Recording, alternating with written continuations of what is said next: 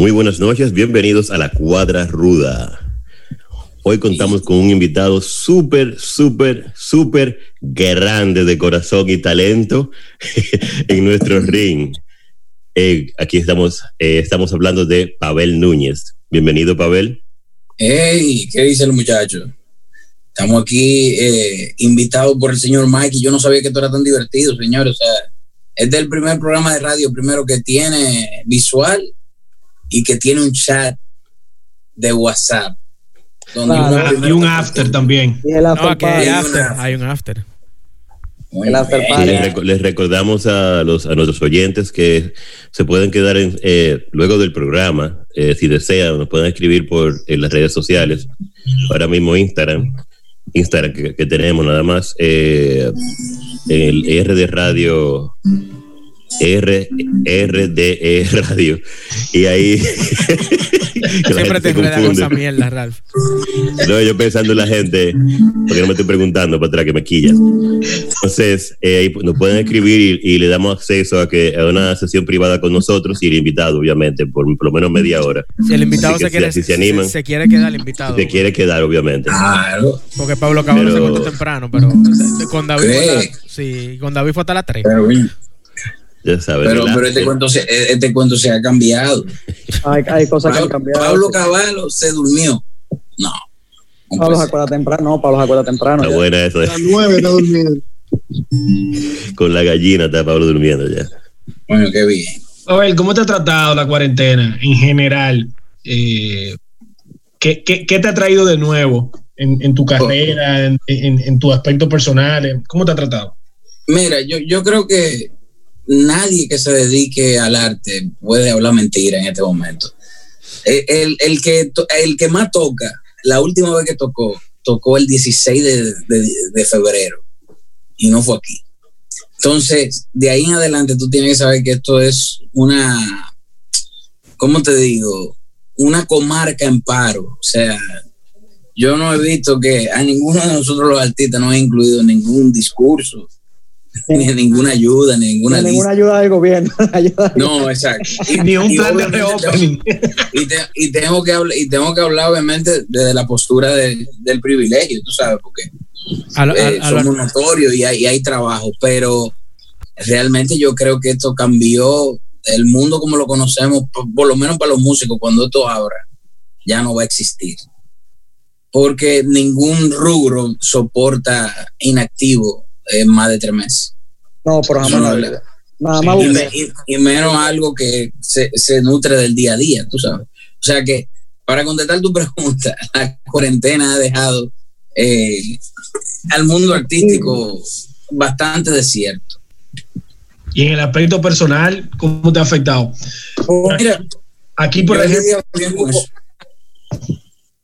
He lidiado bien con eso porque he hecho una canción por día eh, ah, tengo amigos aquí que es músico también. Sí, no, yo. ¿Cuántos CD yo, no, hay, hay, muchísimas que son, hay muchísimas que son malas, porque obviamente eh, no todas las canciones te salen. Malas no, que hay que trabajarlas. Que hay que trabajarlas. Pulirlas. Pulirla. No, pulirlas.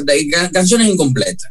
Pero, pero yo estoy aquí con, con Ariel, que es un, un tipo que le ha cogido el gusto a esto de la guitarra y del sufrimiento. Y obviamente eso como que nos retroalimenta porque él está en su mundo, en su búsqueda de 17 años y yo estoy obviamente en el problema que representa la cuarentena en el mundo creativo. Entonces, viéndolo de esas dos perspectivas es muy divertido porque él hace su música, va, va a su bola, como dicen en otros países, eh, se levanta tarde y un servidor, eh, el que usted tiene por aquí. Un artista ya, el hijo tuyo. Sí, sí, sí, un rockstar. y, tiene, y tiene muy buena acogida. Los, amigos de mi hijo, que son teenagers también, igual en el colegio, tiene muchísimos amigos y, suena, suena el muchacho, suena. Sí, no, no, no, no, el tipo, el tipo de verdad tiene una luz propia. Mucha gente que, que no es muy conocedora de música siempre dice que se parece a mí, pero yo creo que es porque es obvio, o sea, está al lado pero yo entiendo que él tiene una búsqueda muy propia y, entiendo que uno de los, de los hallazgos positivos de esta cuarentena es yo poder compartir con él. sin duda. Hay que, armarle, hay que armarle ya la gira eh, colegial, no, no la universitaria, la colegial, que armársela ya. Sí, no, no, eh, de hecho habíamos hablado de eso, pero imagínate. A ser por Zoom la gira. por aquí. No, O sea, va a ser por Zoom. Ahora Pavel, ahora Pavel va a disfrutar de lo que es ser productor, porque ahora Pavel va a hacer con su hijo lo que hicieron con él. Lo va a poner a picar, a cobrar. ¿Eh? Bueno, en algún momento, tú sabes, o sea, Claro, ya, sí. ya a mí, por ejemplo, el otro día hubo un, un pana ahí en un supermercado que me dijo de que, dímelo, Pavel Rey, y no lo entendía el chiste porque yo no había visto la serie de Luis Miguel. Y dije yo, ah, bueno, pero está buena es. y me lo encuentro y me lo encuentro en la caja Ay, y ay, vuelve y ay. me dice que Pavel Rey dímelo y yo mi hermano ¿cómo así Pavel Rey? tú tienes tu Luis Miguel en la casa tú sabes se fue riéndose porque que así es el dominicano de afrentoso Es a una tipo Oye, no oye, ¿eh? oye el término afrentoso, fresco la palabra. sí pero yo te voy a decir una cosa el dominicano es el único espécimen que utiliza yo no sé si es que eh, el dominicano entiende que cuando llega a un aeropuerto puede ser la última vez que él ve a su familia, que se va a caer el avión, pero se desinhibe y te dice lo que sea. O sea, los aeropuertos son, para los dominicanos, son centros de bullying. O sea, Sí, los sí. mayores insultos que yo he recibido en mi vida, lo he recibido en un aeropuerto. Dite, O sea, hubo uno- dite una. En una fila, en una fila para entrar a un avión, hubo un tipo que se queda mirándome así. Yo estaba haciendo cuando eso el álbum de Luis Díaz, el cantor urbano, y me había dejado la barba, o sea, me estaba metiendo en personaje como si fuese una película. Y el tipo me mira así, se queda observando y me dice, Pavel Núñez, ¿verdad? Y yo, sí, men, pero tú estás rullido, ¿eh? y digo yo, le digo yo, no, eso es que este vuelo de por la mañana, 7 de la mañana. No, no, no, no, no, esto no es porque es por la Tú mañana. estás acabado, tú estás acabado. No es, no es que te levantaste de casa, pero tú estás. Te está yendo mal. Al dominicano le gusta esa vaina, loco, te está yendo mal. Sí, loco. sí, sí. Loco, o te ve y que qué gordo tú estás. Pero mi hermano, Sí. ¿por qué acá? Sí. ¿Qué Sí, maldita sí, vaina? sí, sí, sí, sí, El, sí. el- el dominicano no tiene miramiento para eso. No, no tiene, es fresco. No, no, no. Fresco, Y- fresco. pe- pero, en lo- pero en los aeropuertos yo he, he recibido como ese bullying así, intenso. Obviamente ahora mismo está todo eso apagado, tengo un tiempo ya desintoxicado.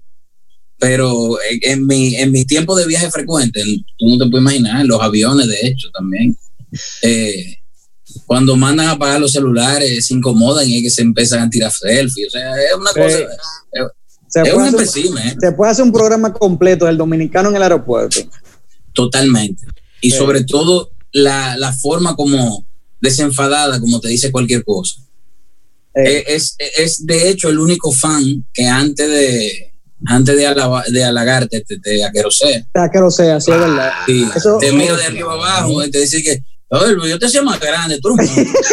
Entonces, y es casi inmediato, o sea, yo te hacía más grande, tú eres un monstruo. Eh, Tú no sabes Eh, si la intención era insultarte o hablarte del tamaño o decirte que él te admira. El dominicano-. Sí, pero lo que pasa es que eso viene de, de la cultura, de que si tú dices, yo digo, mira, para ver si es bueno haciendo tal cosa, yo soy un lambón. Entonces, Sí, para él no pasar por lambón, él te dice, un- él se insulta primero claro. y después te dice un complemento, porque él, él- nosotros no podemos decir ni loco, te quiero mucho públicamente, ni Ah, no, no, no, no. qué bueno que está yendo bien. O sea, todo eso es como... Debilidad. Sí, sí, debilidad, debilidad. debilidad. Tú no puedes... No, y, y Está bueno el restaurante, loco. Lo vi vacío el martes, pero está bueno, ¿eh? Sí. Que- está- sí, sí, sí, seguro. O sea, eh, eh, oye, somos locos. Y no, y ¿qué no te se crean pasa, que nosotros nos consideramos locos de que entre nosotros. eh. Internacionalmente nosotros estamos desacreditados. Claro. No, pero es así, pero es así. Y, y tú estás en un bar y te empujan y te dicen, a, a propósito te empujan y después te preguntan, mira, tu disco sí está bueno, pero el trago echado en la cabeza, Sí, sí, sí, sí. sí. está volteado arriba. No, somos unos locos, señores. O sea, es No, una y, llega- y grande. llega- y llegan a la casa y dicen, ¿tú sabes con quién me encontré? Con Pavel.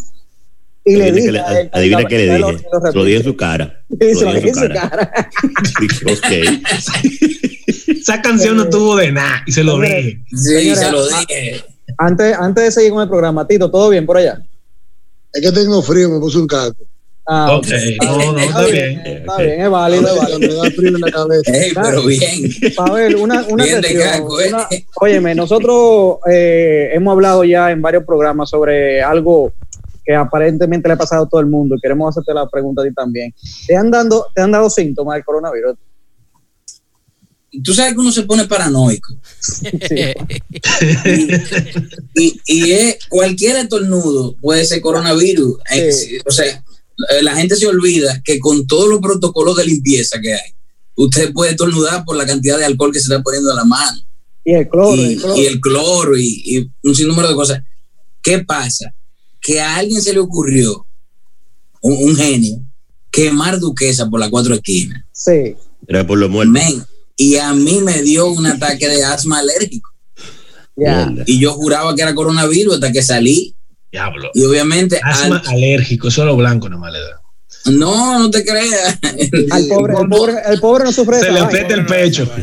Oye, Oye, nunca te un Esa es como la diferencia entre rámbano, ñañara y, Sí, y, y alergia. y- y alergia. y alergia. oye, el que está haciendo, el que está haciendo rija ahora mismo en, en, en cuarentena, nada más tiene que salir una noche de esa de humo a respirar. Sí, se da una nota. y se da una nota de basura tremenda. Pero tú sabes que a mí nunca me había dado el olor aquí. Yo vivo cerca de, de, de, de ti. A mí, a mí, aquí no me había dado realmente. Y yo tengo Hasta una quinta. No, yo tengo una quinta planta, pero anoche yo no pude dormir. No, es que está insoportable. Armando, este país no es para ti, Armando. No, no es por eso. Es que. Él es mexicano, recuérdense. Mírate la piel, bebé. Oye, oye, cuando empezó el fuego, a mí nunca me dio. Yo pensé que ya no me iba, que yo no iba a percibir esa vaina. Y anoche, aquí se metió un bajo en, la, en el apartamento entero que no, yo no podía estar en ningún sitio. O sea, yo no entiendo- Señores, este es el único país que tiene un vertedero quemándose, que tiene ¿eh? el coronavirus encendido y la tierra esa que el Sahara bota. O sea, al mismo tiempo. O sea, nosotros tenemos tres causas de enfermedades respiratorias. Tres golpes. No, Ey. mira, ya yo estoy. que yo Entonces cualquiera puede sentir, sentir síntomas y entender que tiene el coronavirus. Ya yo, ya yo estoy, que yo no creo que llegue el 31 de ningún mes. Yo creo que A mí me ha dado tres veces coronavirus en estos dos meses. Yo he tres veces. Para ver, para ver cuántas veces tú te has tomado la temperatura, di la verdad. No, me, está cada rato, man. Porque recuérdate que, recuérdate que en la ansiedad, una de las cosas que, que, que le da a cualquiera que le da un cuadro de ansiedad Sí. es que el cuerpo se calienta. O sea, tú, tú estás Sí. caliente y tú entiendes que tú tienes fiebre, tú no tienes nada realmente. Pero es así. Además, Una que hay que contar la cantidad de gente asintomática que anda por ahí que tiene el coronavirus. Sí, esa es una vaina. O sea, hay gente asintomática con el virus y hay gente que no tiene el virus y anda y, y está malo. Sí, De hecho, hay, gente, hay gente que se ha muerto sin tener el virus del virus. Ha pasado. Real. Nosotros tenemos que estar de acuerdo en un punto, señores, y es que esto es un virus que más que, que atacar al cuerpo, lo que ataca son las emociones, o sea, esto es un, un virus emocional. De esto mucha gente va a salir loca y más loca. O sea, Sí, yo creo que los psiquiatras. Armando sale loca seguro. Y tú, Tito. Eh, Pavel, ¿qué? Vamos a hablar del cliché de qué te inspiró, qué te llevó a esto, qué, qué, o sea, cuáles fueron tus primeros proyectos, cómo llegaste tú a ser eh, Pavel Núñez. Mira, de hecho, yo, yo lo que creo que mi inicio está, está muy marcado de que no había proyectos. Lo que había era, obviamente, ese sueño de zona colonial, esa prangana, por llamarlo así, de llegar a un sitio y uno tratar de vivir dignamente de lo que uno hacía. Eh, obviamente, en esa época, el que tenga más de 35 años lo recordará, había un rockstar de la trova llamado Lenny Abreu, mi hermano, que era el tipo al que yo le afilaba la guitarra, esperaba que él me diera un break y yo me subía, ¿verdad?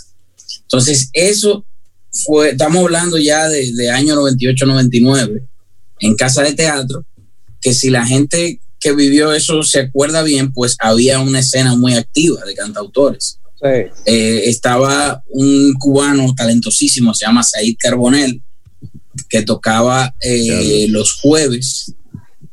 Lenny tocaba los viernes y yo los sábados. Así era la cosa. Que ahí tenía, ahí el dúo, empezó ahí todo. tenía el dúo de Cachivache. Claro. Ah. Said ahí todavía no era Said. Said te- te- tenía el dúo Cachivache. Y después entonces a Said le dieron los los viernes, rotaron todo, Lenin cogió los lunes, yo me quedé el sábado y Said cogió los viernes cuando él ya, cuando el otro Cachivache consiguió una francesa y se fue. Y entonces, Mangó su visa. sí, y Pero- aquí se quedó Said Carbonell haciendo todos los viernes en casa de teatro Yo, y yo era el que menos público tenía. O sea, Pero así. tú, tienes, tú tenías un grupo antes que ese. Sí. Era el, el de cover de Santana y Los todo eso, que era con Bantroy, Exactamente. los fulanos. No era. los fulanos, exactamente. Yo me acuerdo de eso, yo- cover de Santana. Yo fui a varios conciertos. El, el, el señor Homero Guerrero y un servidor éramos los, los- los compositores de la banda. Teníamos Van Troy unas, estaba ahí, canciones extrañísimas. Van El Troy Latin, Latin Rocker, Van Troy con un RP1. un- Y- y el que no sepa que es un RP1 es un multiefecto malísimo. Y Que Leo le tenía que Ricobaldi. entrar patada para que funcionara. O sea, Literalmente, dale a patar. Yo no me acuerdo Sí. del baterista. Leo Ricobaldi. el bate, Leo Rigobaldi no, el baterista, no, no, no, el baterista era Kiko, que tenía unos palitos lumínicos. La última vez que yo vi a Kiko fue con los palitos lumínicos. Que se lo regalaron Y- en Disney. No, no, no. Entonces él fue a tocar con los palitos lumínicos y tocamos de tarde. O sea que no, no, no sirvió de nada. Ah, era contigo. Nos llevaron arroz sobre la piedra y él se compró esos palitos eh, lumínicos. Dije, porque íbamos a tocar de noche para comérsela. Es que, es que cuando eso, cuando eso no había Y Amazon. tocamos a las 3 de la tarde. No había No, no había Amazon, eso. no había Amazon, no. Y, y él lo mandó a buscar con una tía de Nueva York, fue. Los palitos. No, una, no, y eran carísimos. Sí, sí. Mikey, ¿tú no te acuerdas de, esos, de, esos, de esos palitos? Claro, viejo. Que venían mamey y venían también, bueno, él los vi- compró verde lumínico Verde, para comerse la. Sí. porque él vio al baterista de YouTube eh, que lo usó y yo le dije sí, pero lo que pasa con el baterista de YouTube es que es YouTube y ellos eh, tocan a la hora que esos palitos lucen. Imagino que la gira de, de, de Zootopia era, de, perdón, de, ¿cómo era? De, de YouTube TV, algo así, que Sí, no era de colores y eso. Que, que es Coño. el disco que, que No Bono hizo el soundtrack de Batman. Exacto. no, loco. Estamos hablando Imagínate. 90 bajito. Sí. Sí. Entonces tú siempre tuviste una vocación musical, ¿no? Sí, yo siempre quise ser esto. Lo, lo que pasa es que en esa época, tú sabes, éramos felices e indocumentados y no estábamos muy románticos, que digamos. O sea, eh, estábamos haciendo, como, como dijo Ralph, eh, covers de Santana. eh, como que teníamos como esa onda medio retro para la época, tú sabes. Y al mismo tiempo, eh, un concepto medio latino. O sea, lo que todo el mundo está diciendo hoy en día que es alternativo, tú sabes, o sea, nosotros lo estábamos haciendo en ese momento. La música dominicana alternativa, eh, empezamos Homero y yo a, a meter mano con eso, pero realmente no había tanto boom. En ese momento ya venía una debacle de, de la escena pop, por así llamarlo, de eh, dominicana, y aparece en ese interino el fenómeno al Hadaki Tribu del Sol y como que la cosa se enciende nuevamente. Pero hasta entonces, el único sitio donde tú podías desembocar era casa de teatro. Sí, sí, claro, claro. Y ahí, y ahí terminé yo entonces, tú sabes, yendo, como te digo, primero, eh, como dicen los muchachos en el juego, arretando a que eh, Lenny soltara la guitarra o Said, hasta que me dieron un día, hasta que Freddy Ginebra un día me dijo, mira, yo creo que tú puedes coger los sábados. Y empezaron a ir gente, o sea, eran dos mesas a lo sumo. Y eso se fue convirtiendo en una bola de nieve. Eh, yo empecé a cantar mis canciones, o sea, fui disminuyendo los covers. Y ahí fui creando el, el fan base, por así llamarlo. Te rompieron el corazón, vi una canción de Amargue y ahí Ah, no, claro, sí, sí, una aficiaga. Vinieron las experiencias, claro. Vino, vino esa experiencia donde yo fui donde Víctor Víctor a demostrarle mi canción pensando que me la estaba comiendo. Cuando yo terminé de, de cantar la canción, Vitico me miró y me dijo tan bruto. Y yo, ¿y por qué Vitico? Me dice, "Pues, esa canción tiene una frase que dice, el viento sigue intacto para respirarlo, solo falta tú y lo que se respira es el aire, no el viento. Y yo dije, mierda, me, me mató ahí mismo. Vitico, Yo creyendo Vitico que estaba haciendo una Vitico. imagen poética. Sí. Y entonces yo le, le, le, le dije, pero Vitico, tú y yo hace dos semanas hablamos de la licencia poética, o sea, no se puede ahora la licencia. Y me dice, ¿cuál es el punto? Y yo, bueno, tú me dijiste a mí que, la licencia poética era que uno podía decir como poeta cualquier cosa que aunque no, no maché con la realidad, oculta un sentimiento. Me dice, no, pero esto es una estupidez. La licencia poética se utiliza y me empezó a teorizar y la vaina fue que me querosió. Te fuiste para atrás. Pero esa canción, ¿cuál fue esa canción? Y te entregué la luna. Claro. Y entregué mi sonrisa. Y después que se pegó, yo fui cuando Vitico, le dije, dime entonces. Esas son las mejores historias de canciones cuando la gente dice, no sé, como que no sé, y de repente la canción es la canción. Él, yo mismo, yo, oye, yo salí desmoralizado de esa reunión con Vitico, porque fíjate, Vitico, por eso que yo digo que él es mi hijo que me dobla la edad, en esa época yo era el hijo de él, ¿verdad? Él pasó a ser mi hermano más para adelante y ya es mi hijo. O sea, la, la, el caso de Benjamin Button es un disparate. y en esa época, obviamente, era lo que él me decía era palabra de Dios. claro, claro. yo me deprimí. tú, tienes una fanática caliente, Pavel. Una fanaticada caliente. Sí, yo, estoy, yo voy a, apagar el celular o a soltar el WhatsApp. ¿Están mandando fotos raras? No, no, pues que a mí no me, a mí no me está hablando un pana. Eh, tengo una red con mujeres escribiéndome y pidiéndole cosas a Pavel. De hecho, hay una aquí que acaba, que antes de que tú dijeras tú, de cómo tú empezaste, todo, mira, ella puso primero quién era, que tú estabas con Lenny Abreu, que después me puso Saika O sea, antes de que tú lo dijeras. Ah, no, pero esa no es, esa no es de ahora. No, no de ahora. Bueno, no, esa no puede salir. Armando, que tu mamá te escriba, eso no vale, ¿eh? Ella no, ella, eh, oye, ella no puede, ahora en tiempo de coronavirus no puede salir, es verdad. Tienes toda la razón. Alfonso, mira. Que ella se sabe todos esos códigos y que Lenny Abreu. Ay. Sí, Alfonso, tú te, acabas de dar un calentón feo, tú.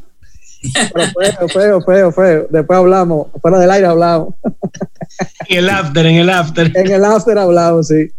Pero no, pero eh, la, tiene una, de verdad tiene una fanática caliente. Nosotros, yo nunca había tenido tanto tanta eh, eh, mensajes de WhatsApp a esta hora, y mucho menos de estas mujeres. No es para no hablarme de mí, no le interesa nada de mí, sino... por lo general son los hombres que te hablan a esta hora, ¿verdad?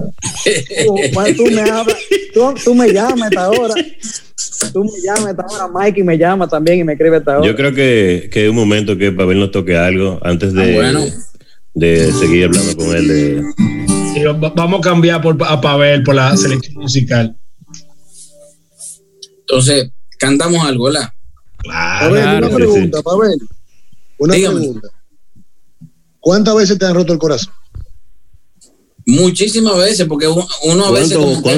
¿Cuánto, álbumes tiene Pavel? Exactamente. claro. uno a veces medio kamikaze, uno se lo rompe uno también. Sí, sí, uno lo ya, ya, no, sí, claro, llega un momento que tú te vuelves adicto al peligro. Tú, sabes que te va a ir de cocote. Mierda, tengo seis canciones, faltan dos. Déjame yo tirarme aquí a ver si, si pasa algo. Que... lo que sea. Uno se vuelve medio adicto a ese dolor, buscando ese... Y después tú llamas, no me jodan, yo sé que la voy a cagar, no me, no me llamen. No, no, no, no, no, muchacho, y, los, tigres aparecen, yo te lo dije. Yo Esa muchacha tenía una no, Yo sabía, pero coño. Yo soy lo que dice que uno vive del, del, de la oscuridad del artista. Y que uno es. Y de que el artista está, está, feliz y haciendo música contenta, uno le coge odio. De una vez. Uno quiere que esté jodido siempre. Totalmente. De hecho, por eso que a mí me encanta tanto la canción de Chris Cornell, que la, la se llama When, I, When I Down, creo que, que se llama. Que, que, él dice eso, que él, que él nada más la quiere cuando él está down y él está down todo el tiempo. o sea, que, la quiere siempre. Y, y, es verdad, la gente de alguna manera conecta con ese morbo. Por eso que yo digo que las canciones son muy mentirosas, porque las canciones, yo no soy un amargado de la vida. Las canciones retratan un momento de la vida. Y cuando ese amargue deja de ser la amargue del artista y se convierte en un amargue colectivo, con eso entonces se paga colegio, se va al supermercado. Claro. uno empieza a vivir del amargue.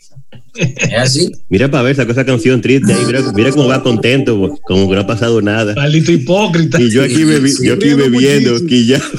No, a mí, a mí hubo, una, hubo un don eh, ahumado que me dijo eso así, hipócrita en la cara. Así, tú no eres más que un hipócrita porque tú en los conciertos te ríes y cantas canciones de divorcio. Y yo, pero.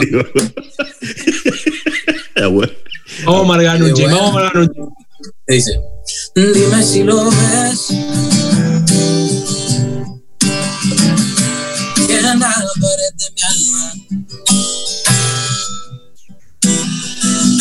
de tu nombre con letras muy marcadas.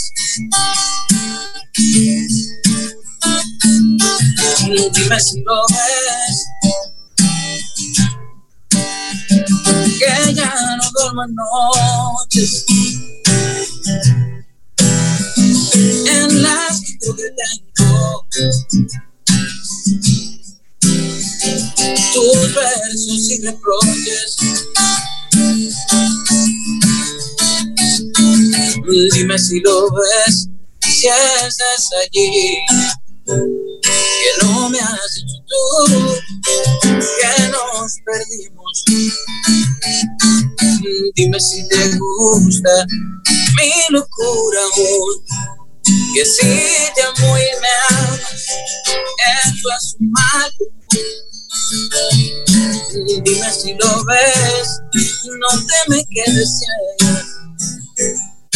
Que si no lo ves me quedo sin color.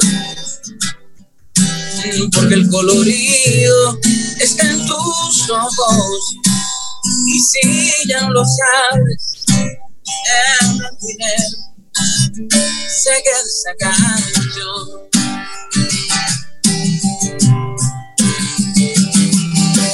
dime si lo ves. Que mi fotografía ya no se mi rostro. Porque ya no eres mía. Dime si lo ves si estás allí. Que no me has dicho tú que nos perdimos dime si te gusta lo que puedo ver. Y así no me puertas todas de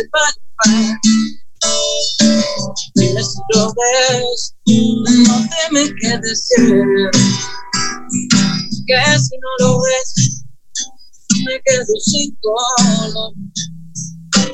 Porque el colorido está en tus ojos y si ya no lo sabes, en blanco y negro se queda esta canción.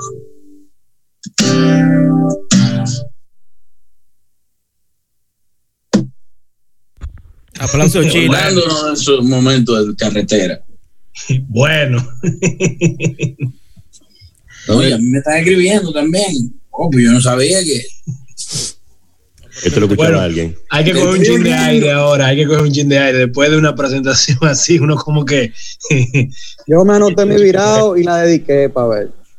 Sí, sí que tú Claro, papá, porque ya, ya que. claro, pues ya que tú andas robándole mujer a uno, uno tiene que aprovechar. No.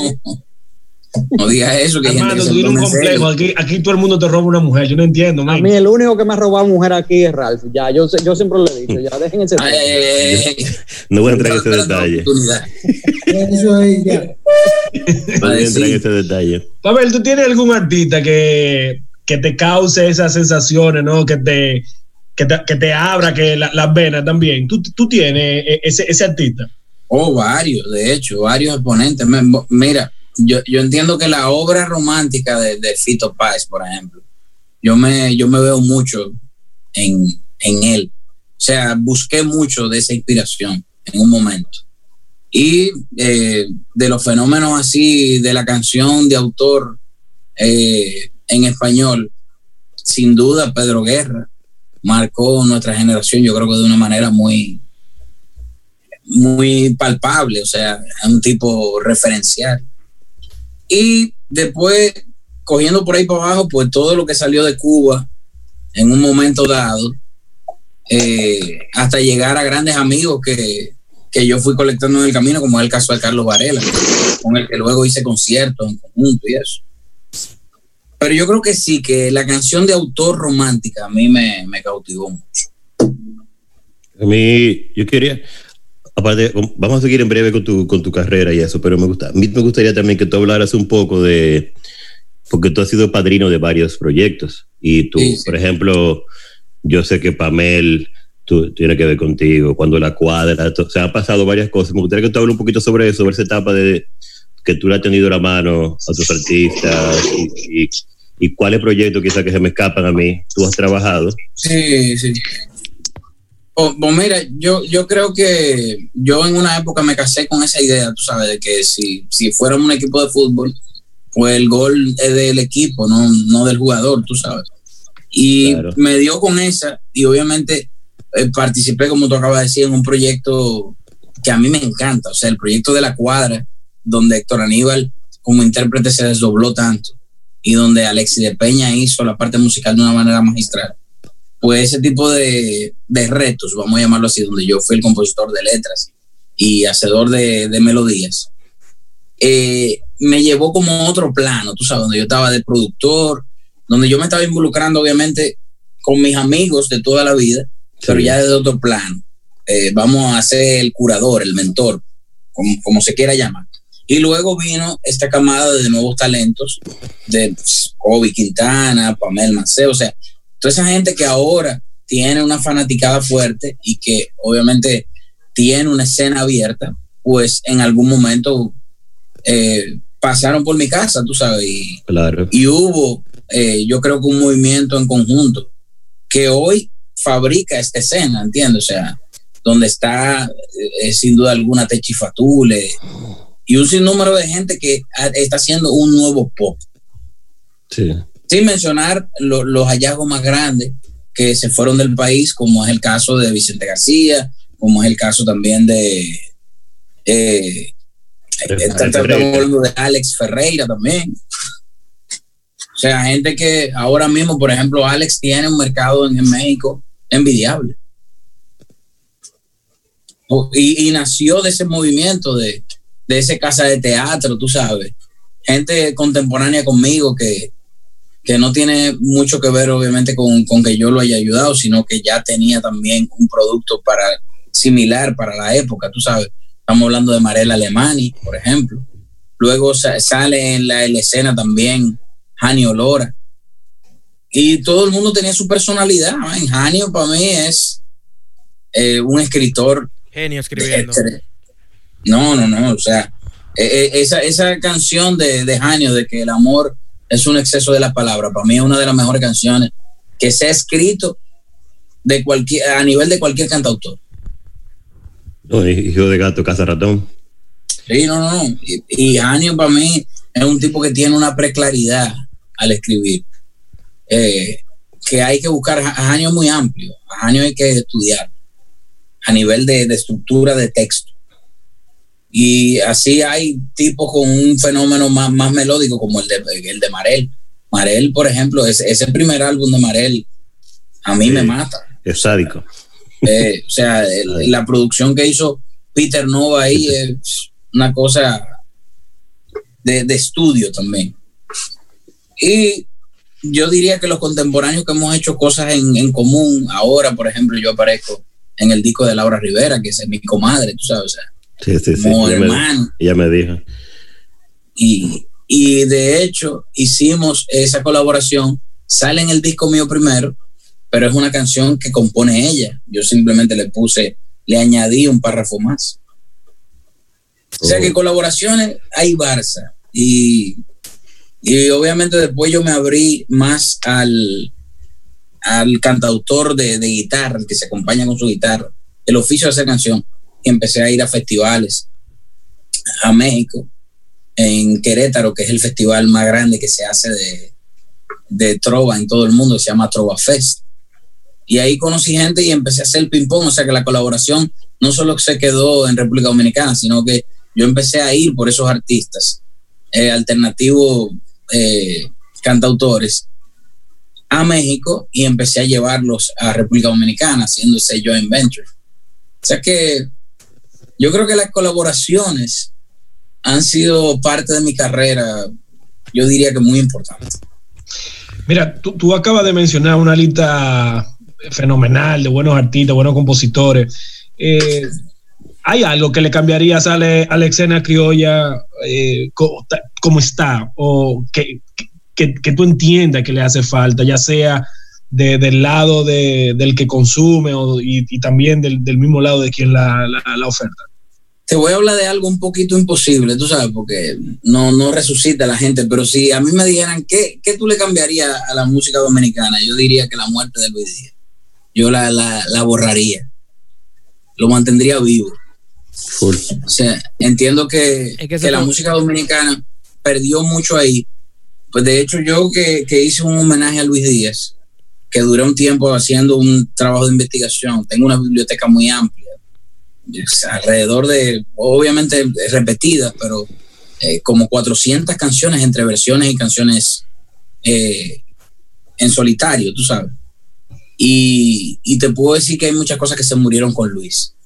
La, la escena musical dominicana se quedó muy, muy huérfana sin un Luis Díaz, por ejemplo.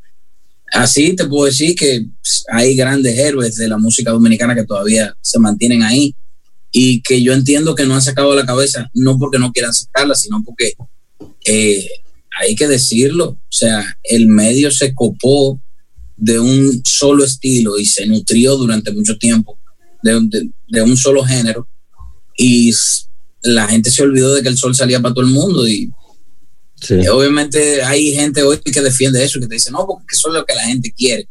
Yo creo que ese es uno de los conceptos que más me incomodan, porque eh, ¿qué es lo que la gente quiere en realidad? Lo que la gente quiere lo busca en su smartphone, no es algo que ponen en la radio. O sea, estamos en una época que la gente puede oír lo que quiere cuando quiere. Y también un concepto mediocre de tú no querer darle a la gente lo que quizá se merece o, otro, otra visión, sino el, el cliché de vamos a hacer lo que todo el mundo está haciendo y punto. Claro, claro, claro. Yo creo que eso fue lo que pasó. Eh, de hecho, con la escena, lo que desmembró la escena pop o la escena pop rock de República Dominicana fue que apareció una alternativa que generalizó el sonido. O sea, nosotros pasamos de ser un país que tenía identidades a un país que exporta algo con un solo sonido. y ya. Cuando volvamos, vamos a hacer una pausa musical ahora y me gustaría hablar con.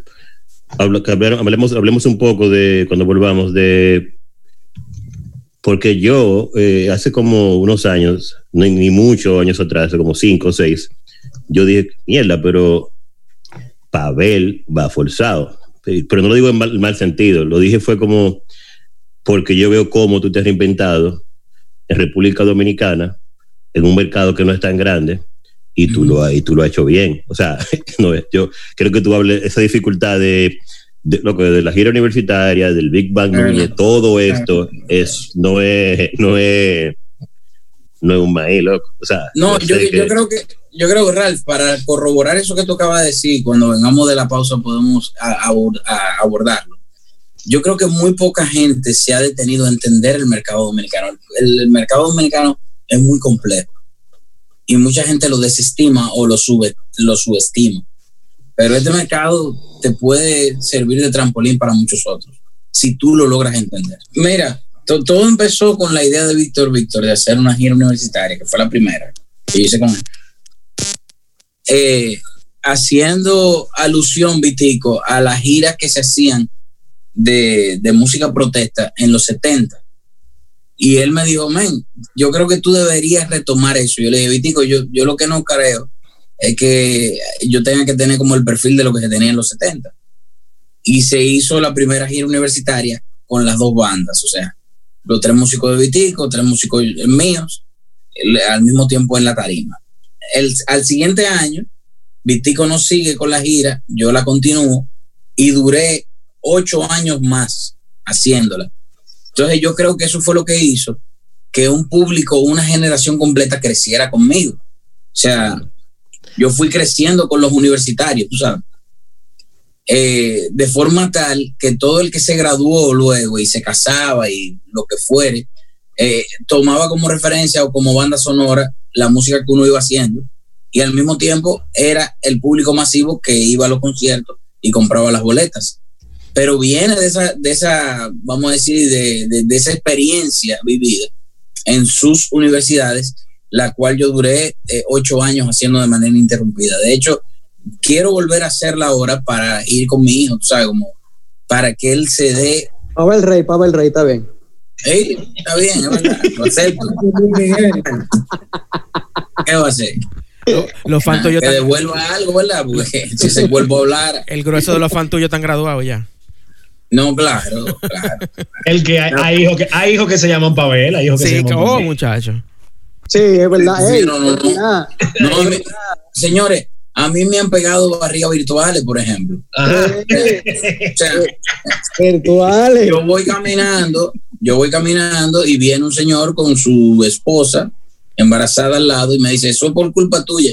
Yo, ¿cómo que por culpa mía? Yo estaba de fondo, pero su diligencia la hizo usted, o sea, yo no, Me siento no he hecho nada y yo no tengo nada que ver con ese muchacho. Pavel, me Pero la cosa es que- Pavel. Yo creo que sí, que hubo, hubo un, mo- un movimiento, o sea, los chinos me agradecen mucho, los dueños de moteles. Ah, oh, pero claro. Yo, a, a mí los chinos me reverencian y todo, cuando yo le paso por la de... Tienen que mandarte royalty, que te manden los royalties. Eh, Oye, y no me manda. igual Yo, también. yo tuve una época, para que ustedes sepan, yo tuve una época que si tú abrías los ojos y después de una canción mía, tú oías de que disco 106, no era en tu casa que tú estabas. No, claro. Ya lo que buena te es. No, pero es verdad. Bueno, eso sí. Yo- yo- Pero yo- pasó. yo como Mitolín. No, y, y, y, pasó, y, y en esa época yo tocaba, bueno, como, como un combo, o sea, de, de miércoles a domingo, yo me acuerdo Fuego. Que, que, que Rafa Payán me llegó a pedirte acá, no, no vamos a tocar hoy, yo, ¿cómo que no vamos a tocar, viejo? Seremos un típico, yo me acuerdo de esa discusión con Rafa. Y, y bueno, con, con Papolo, que en esa época tocaba conmigo también. La, la alineación original de ese grupo eh, fue eh, Karel Calaf, Rafa Payán, eh, Peter Nova en el bajo, eh, en la batería Papolo y en la percusión Félix Antuna el abuelo. Pero para no cansarte el cuento, la evolución del mercado se me dio con lo de las giras universitarias y alterno a eso yo fui creando proyectos como el Big Bang, que cuando yo lo hice la primera vez todo el mundo pensaba que yo estaba loco, incluyendo a mi papá. ¿Cómo tú haces un Big Bang en el Caribe? Tú estás volviendo loco, o sea, eso no va a pasar nada con eso. Y es un Pero mi papá tiene, mi papá tiene esa, eh, eh, esa cualidad, que él es como el oráculo al revés. Cada vez que él me dice que me va a ir bien en algo, yo me preocupo. Porque no es verdad. y cada vez que me dice, eso no va a servir, entonces un Hay, padres, hay Ángel. padres que tienen esa, esa cualidad. Hay padres que tienen esa cualidad. Yo creo que tú deberías hacer el, hacer el cuento aquí de cómo, de cómo el Big Bang llegó a HBO. Que Bueno, eso, interesante. eso es, un, es un cuento muy sentido, de hecho, porque fíjate, eh, eh, el Big Bang llegó a HBO por lo joseador que uno es y por insistir, es lo primero. Pero no solo por eso, sino por un factor bastante emocional, por así llamarlo. Cuando ese DVD que logramos hacer, gracias en ese momento a Orange, que era la, la compañía, llegó a la oficina que tenía que llegar, no fue que la tipa lo vio de una vez, o sea, ella engavetó eso y ella tiene todavía, ¿no? Un- una niña con una condición. Y de hecho, esa condición hacía que la niña fuera muy hiperactiva. Pues ella se lleva un domingo que cualquiera, el, el- el DVD de, su oficina para su casa, y eh, lo tira ahí pero pasan dos domingos, tres domingos, al cuarto domingo ella dice, déjame poner esto que me mandaron para, para mi recomendación, o sea, para ver si, si podía entrar en programación. Y ella pone el DVD y ve que la niña se queda tranquila la primera canción. Pasa la segunda canción y la niña está tranquila, la tercera, la cuarta. Y la niña se tiró tranquila en un sofá el DVD completo. Y por eso entré yo a HBO. Esa niña yo no la conozco, pero el día que yo la vea le voy a avisar los pies. Porque obviamente, gracias a que ella conectó con mi música, que es algo que para mí es un premio, su mamá se sensibilizó, es una gran ejecutiva, no sé si todavía pertenece a esa, a esa compañía, y entra a HBO Latino, lo cual hace que Mega TV después lo asuma cuando se cumple el contrato con HBO. Y obviamente en el 2013, esa exposición en esas dos casas televisoras lo hace merecedor de un Emmy como mejor programa de habla hispana. Eh, Felicidades, felicidades. o sea que eh, el mejor programa musical de habla hispana expuesto en televisión anglo. Porque aunque la gente dice, bueno, HBO latino, pero HBO latino allá no es lo mismo que el, el, HBO latino que uno ve para acá. eso está considerado eh, anglo. televisión anglo. y así entró, men, o sea, son cosas que, que, uno no lo planifica. Y ese mismo año que entró eh, a HBO el, el Big Bang, pues me surge la primera nominación al Grammy como mejor álbum de cantautor con El tiempo del viento, que es al álbum que pertenece la canción que cantamos hace un rato, dime si lo es. Álvaro. Duro. Eso, obviamente, no, no se le hizo mucho bulto, pero eso me convirtió en el primer dominicano nominado al Grammy que no venía de un género tropical. Hasta la fecha, hasta el 2010, todas las expresiones que habían sido nominadas al Grammy habían sido o Latin Jazz, en el caso de Michel Camilo, o merengue o bachata. O bachata. O, fusón en el caso de, de Chichi en, el caso tuyo, en el caso tuyo, ¿tú crees que, o sea, no, considera que las giras universitarias te, te dieron, te abrieron una puerta en, en, su momento? No, me abrieron todas las puertas. Yo, yo entiendo que la gira universitaria fue lo que me puso a mí en el mapa. O sea, eh, las universidades fue el César el, abusador mío. la cuora tuya, la cuora tuya. Era que buena esa. Yo decía el otro día en otro programa que yo ponía como ejemplo el caso de Toque Profundo. ¿Cómo? ¿En otro programa? ¡Oh! En este programa, en otra emisión, creo que está ahí. Ah, que, de que estábamos, eh, Ralph, ¿eh? No, que, por ejemplo, tú vas a un concierto Toque Profundo ahora mismo y hay un reguero de personas que simplemente lo escucharon quizá en aquel mes en ese tiempo y se quedaron enganchados con, con la banda en sí. Totalmente. Entonces, eh, el público universitario del colegio, y por eso me enseñó lo de tu hijo ahorita relajando, era porque yo sé realmente que cuando tú creces con ese nicho, eh, o sea, el, mercado va creciendo, porque después esa, la, tú vas con tu hijo a ver una banda que de rock que te gustó a ti de cuando tú eras muchacho, y eso va creciendo por generaciones. Eso cuando, por ejemplo, tú ves que se presenta un grupo ochentero allá en República Dominicana, tuve como tres generaciones en, en Chabón, no sé, no sé qué lo van a dejar agua, lo que sea, porque, y ya son personas que tienen otro poder adquisitivo y, y es más rentable. Y por eso hay que empezar ya eh, con, cuando, en un momento en que en teoría están en olla los, los, los, jóvenes, pero que están muy abiertos a recibir arte y, crecer, con él. Y para, y, para corroborar con eso, te digo algo, Ralph, nosotros venimos de una, de una generación que agradecía el performance. O sea, nosotros agradecíamos el performance, nosotros íbamos de manera masiva a conciertos porque entendíamos que eso era una radiografía, lo que nosotros íbamos a ver ahí. Nosotros íbamos a ver lo que de verdad era, o sea, si el grupo era malo o era bueno, lo único que lo podía, eh, vamos a decir, servir como termómetro era el concierto, el escenario. Hoy en día no, hoy en día tú no tienes que ser realmente un eh, experto en la materia, ni tienes que ser un gran músico para tener una gran cantidad de seguidores. Por eso era que yo decía que me parecía totalmente absurdo que la gente obviamente mida el impacto social que tiene un artista por la cantidad de seguidores o la cantidad de likes que recibe en una red social.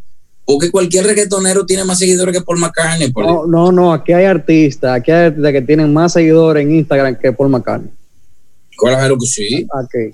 Compadre, Miguel no tenía un live sin cantar y sin hacer nada, enseñando mujeres vaina. Sí, y rompió un récord. Rompió un récord Rompió el récord del, del, live más visto. Entonces yo creo, sí, estoy totalmente de acuerdo contigo, Pablo, en eso. O sea, no, no hay, no hay una, una situación eh, mediática ni de ninguna red social que te coloque a ti en, en el corazón de la gente. Eso no es verdad. O sea, eh, hay artistas mediáticos y hay artistas que, que tienen un impacto social, que, o sea, que, que tienen empatía real. Y yo creo que lo que pasó conmigo en la gira universitaria fue eso, que hubo una empatía real, hasta el punto de que eso me abrió las puertas para otros proyectos como el que mencioné del Big Bang y seguir haciendo mis discos, hasta empezar a hacer discos temáticos, como es el caso de Cantor Urbano, que es el disco homenaje a Luis Bueno, Pavel, tú sabes que somos seres políticos, ¿verdad? Todos Ya sea el, que no apoya nada, el que no vota, el que se abstiene, el que vota por un lado, el que vota por otro. A principios de, este gobierno, ya estamos hablando de 2012, ¿verdad? Una gran parte de la clase artística apoyó al candidato de ese entonces, que es el actual presidente, ¿verdad? Sí. Muchos votamos por él, otros no votaron por él, etcétera, etcétera. Tú como parte de esa clase artística que apoyó a Danilo, del sector externo. Exactamente. No, estamos hablando artísticamente del sector externo. Sí. ¿Tú sientes que Danilo al final resultó ser lo que él prometió cuando fue candidato? Mira, yo te voy a decir, y te lo voy a decir ya desde, la postura de hoy que vivo del arte y de, toda la vida yo he vivido del arte, pero te lo voy a decir en sentido figurado y después te lo voy a decir claro. En alguna ocasión, cuando tú y yo veíamos los Thundercats, tú pensaste que León podía ser Munra. ¿Verdad que no? Más, más. Pues, pues a mí me pasó lo mismo con, con Danilo. León se convirtió en Munra, man. Y yo no lo vi venir. Y hay muchísima gente que no lo vio venir. Pero vino dando señas, vino dando señas desde, que se quiso reelegir, porque ese hombre nunca habló de reelección, que no era un periodo. Sí. Y, entonces ahí empieza esa debacle, man. Hasta el punto de que hoy la gente tiene como mejor opción eh, a un gabinete que va a repetir también, porque la gente está votando un cambio de un gabinete que era el, gabinete de Hipólito en el 2000, ¿entiendes? O sea, la gente está diciendo que vamos a hacer un cambio, un cambio. O sea, hello, le vamos a dar paso a tigres que tienen 20 años que no se montan, pero pero yo creo que lo que le pasa a la política dominicana o lo que o, lo que tiene enferma la política dominicana es que no hay un real relevo. Y no hay un régimen de consecuencias tampoco. No hay régimen de consecuencias y no se han creado nuevos líderes. No es cierto. Hay nuevas caras, más no nuevos líderes. Correcto. Estamos de acuerdo. Y, yo creo que, o sea, está muy, muy evidente todo lo que estamos pasando nosotros como país en este momento para ver el, cambio, eh, los 360 grados que dio todo. O sea, todo cambió, Mike. O sea, aquí no hay realmente, yo, creo que, un plan de contingencia para nada. Todo es improvisado. sí, todo, yo entiendo que con... Y todo es... Yo, entiendo que con nosotros están ensayándolo. No, no, y todo es en populismo, todo es en caer bien. Ah, lo que quiere la masa. ¿Qué es lo que quiere la masa? A los lo foques, a los foques.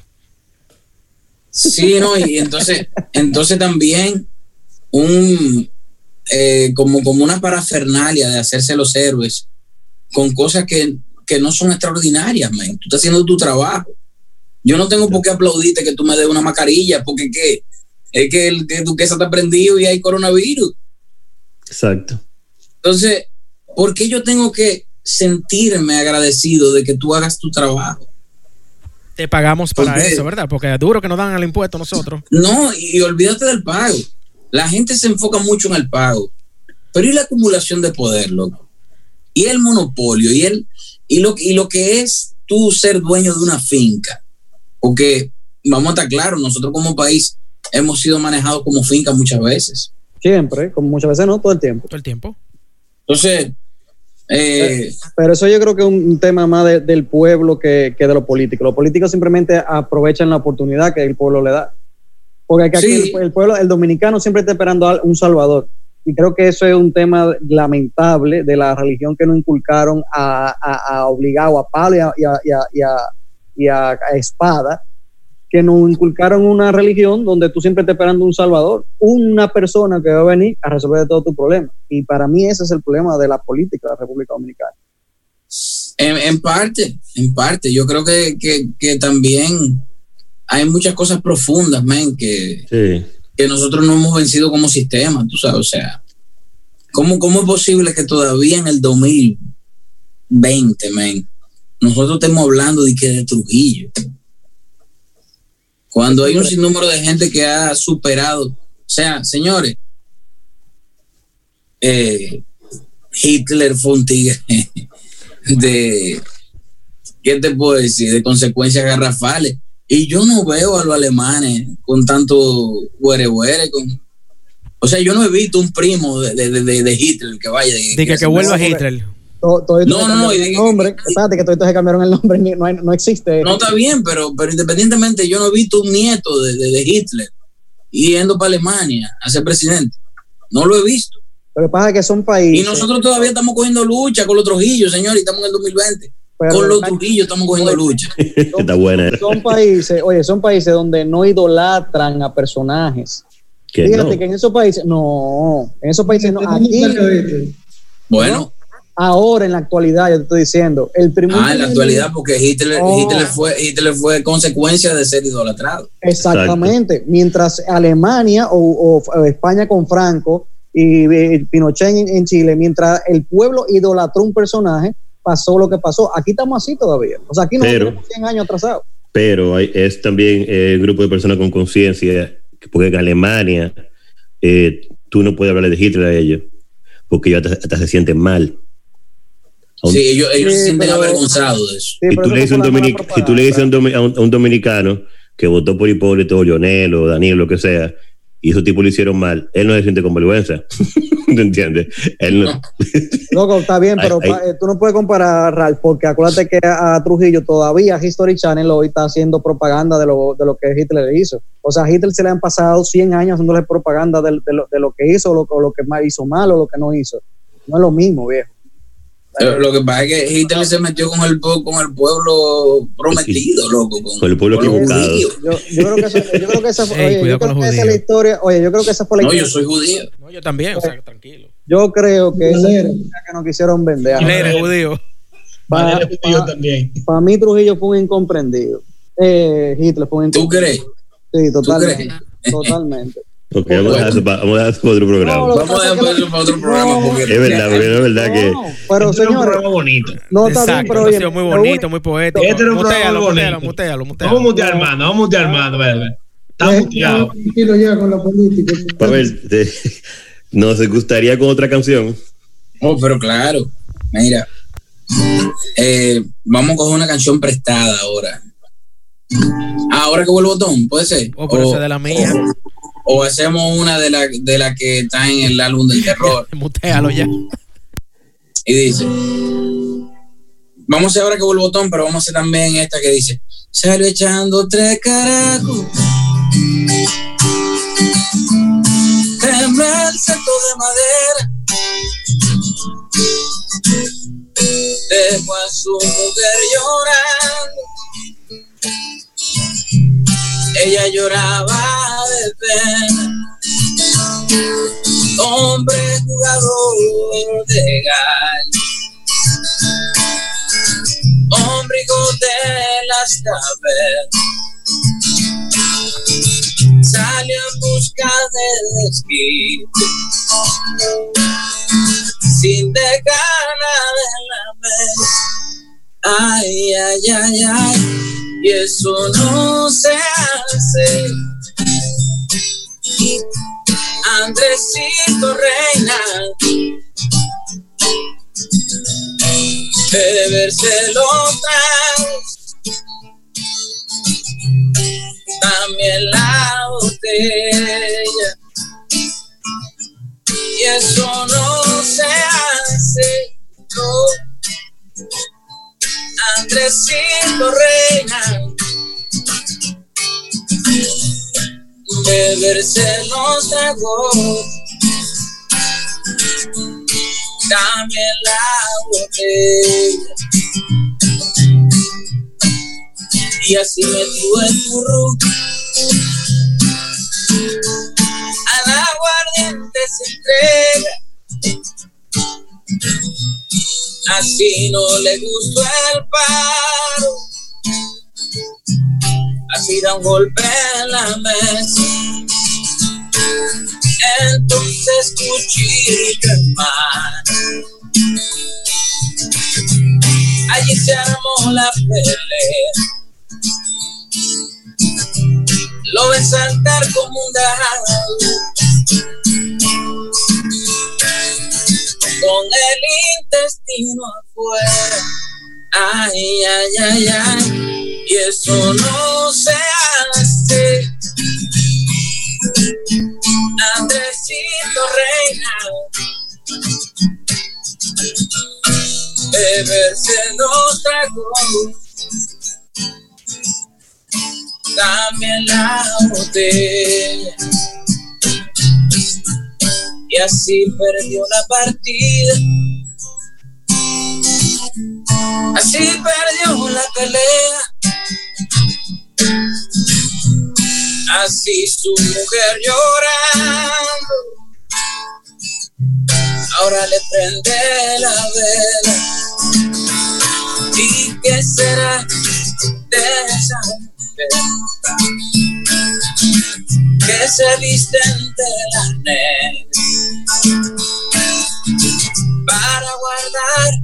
el secreto de un jugador que perdiera. Ay, ay, ay, ay, y eso no se hace. Andresito Reina, beberse los también la botella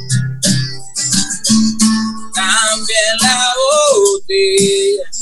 Y no, también la botella. También la botella.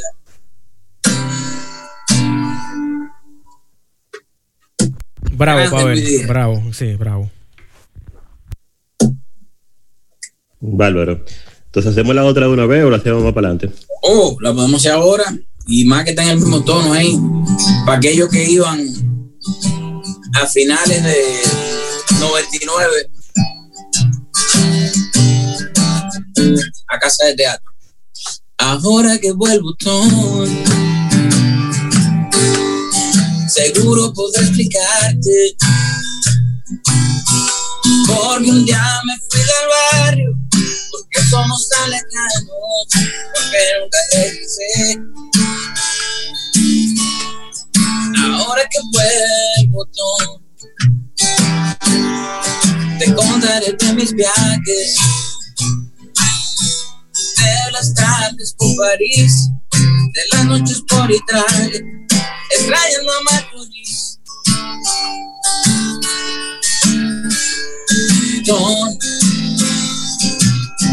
Mientras limpias mis zapatos yo te cuento, te relato de escapadas escondidas de los rollos por fin, de cuando éramos iguales. Todo pelitón, oh, y cabezón, seguro que no has cambiado.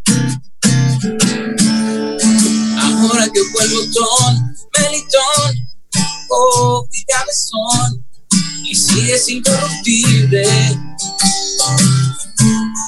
Ahora que vuelvo todo.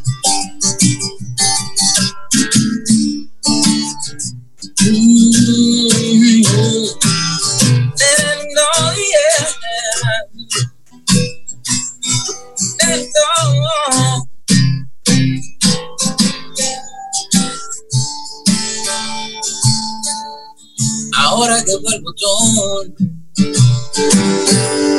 Sé que no me reconoces. Ya los años han pasado, ya mi rostro está ovalado, ya no soy el niño aquel. Oh, oh, oh, Mientras limpias mis zapatos, yo te cuento, te relato, de escapadas escondidas de los Boy Scouts, fin, de cuando éramos iguales. Tom, Melitón, oh, cabezón, seguro que no ha cambiado. Ahora que vuelvo Tom, Melitón, oh, cabezón, y sigues incorruptible. Ahora que vuelvo Tom, Tom, y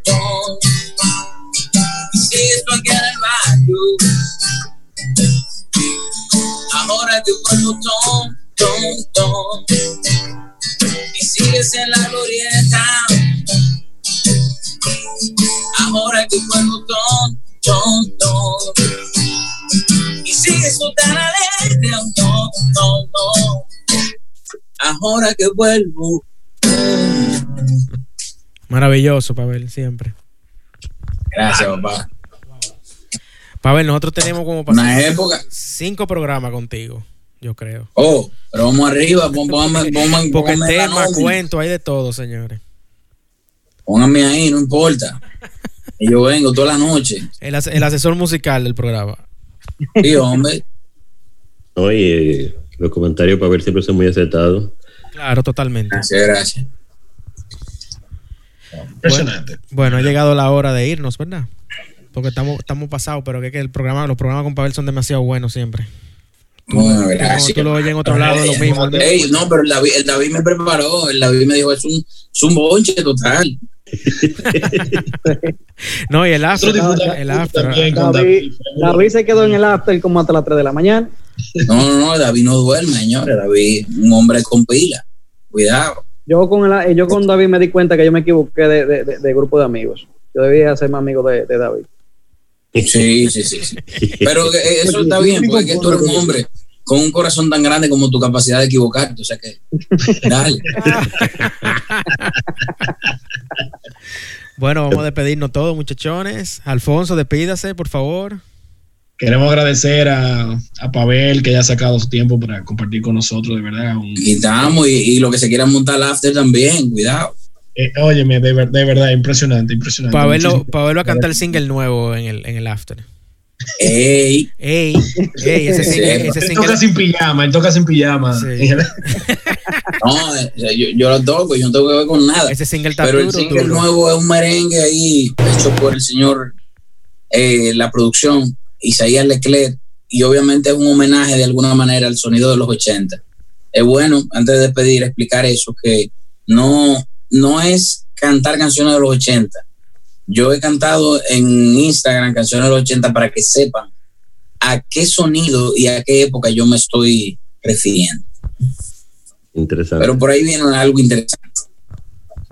A salir de la zona de confort otra vez de Ralph, porque ya como Claro, claro, claro. Pavel, tú sabes, tú sabes que ya tú no vas a ser Pavel Núñez, ¿verdad? Para mí, por lo menos. ¿Y por qué? Pavel Rey. Pavel Rey. Pavel Rey. Pavel Rey. Pavel Rey. Muchísimas gracias. Y yo estoy loco, y yo estoy loco por encontrarme a ese zaroso otra vez, porque después yo vi la serie. Yo no sabía que ese hombre era tan desgraciado, el rey ese. bueno, insultado. Gracias, gracias, gracias, gracias a eso y el abandono de, de la mamá Luis Miguel, un intérprete del diablazo. No, no, no. Esa oscuridad que él tiene. oye, él, él no hubiese sido. Señores, Luis Miguel es el artista pop más oscuro que existe. O sea, él viene siendo como el Batman de la canción romántica. Ya lo sabes. Y, y, y, realmente yo creo que eh, también trataron de sensibilizar a mucha gente a, través de la serie, pero yo no, yo no creo que la, la historia de él sea la peor del mundo artístico.